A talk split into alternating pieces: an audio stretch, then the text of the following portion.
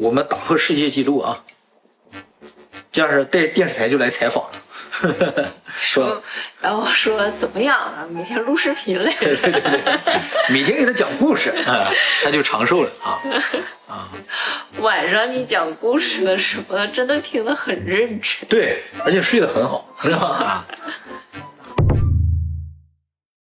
第三个呢，就是你全面觉得自然界里的母亲都不求回报，更无私一些，就是他不指望你孝顺，就产卵就完了，是吧？嗯，哦，就真的是无私奉献，一点都不指望你孝顺，你没有没有期待什么。你是暗指人类呗？对呀，人类他肯定，他可能也没有指望你孝顺。嗯嘴上不说，但是很肯定希望是个孝顺的孩子呀。我估计蚊子嘴上也不说。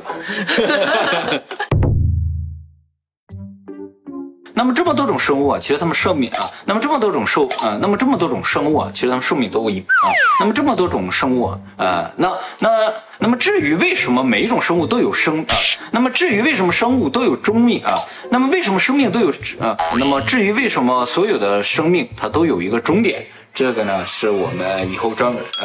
呃，那么至于为什么所有的生命啊，呃，都会有一个终点，这个我们以后有啊，哎呀，至于为什么所有的生命都会有终点，我们以后会专门为大家讲解的。果然厉害。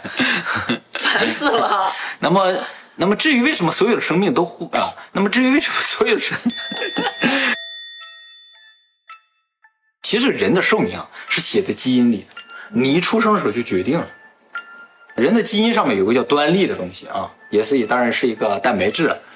这个端粒的长短就决定了你寿命的长短。端粒越长，这个寿命就越长。为什么？就是细胞啊，它不停的分裂的时候，这个端粒就越来越短，分裂次它短一块儿，分裂次它短一块儿。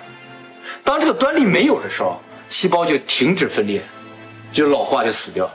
所以人的生命呢，就在于端粒全部耗光的时候。而且呢，很早以前人们就发现端粒的作用，就试图呢延长。延长端粒，或者是让它不减短。哎，发现一种酶可以控制它。哎，纳豆激酶吗？不是纳豆激酶，就是一种叫端粒活性酶的，你知道吗？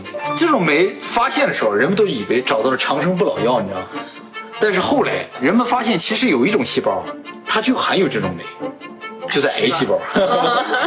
这个癌细胞的端粒就不间断，哇，超强！所以它就是无限繁殖。这个时候呢，就出现一个矛盾了，就是如果人想长生不老，细胞呢就变成癌细胞了。可不可以把我们换成适应癌细胞的这样一个，那你就无敌了。它这个细胞就不断的变成 SCP？对对对，啊，这个细胞就不断的分裂，老了就死掉了，新的又顶上来，它永远都能保持年轻。所以我感觉我们离长生不老就差一步了。就是癌症。哎，怎么攻克癌症，人类就无敌了。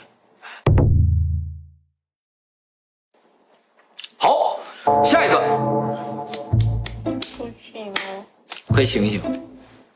你看，就剩这一段儿，看，看，看，看，就像这点儿，对，这点儿到这儿，那下点儿你也要讲一个多小时，没有，咔咔就完了。啊啊啊，咔咔，嗯，完了吗？完了。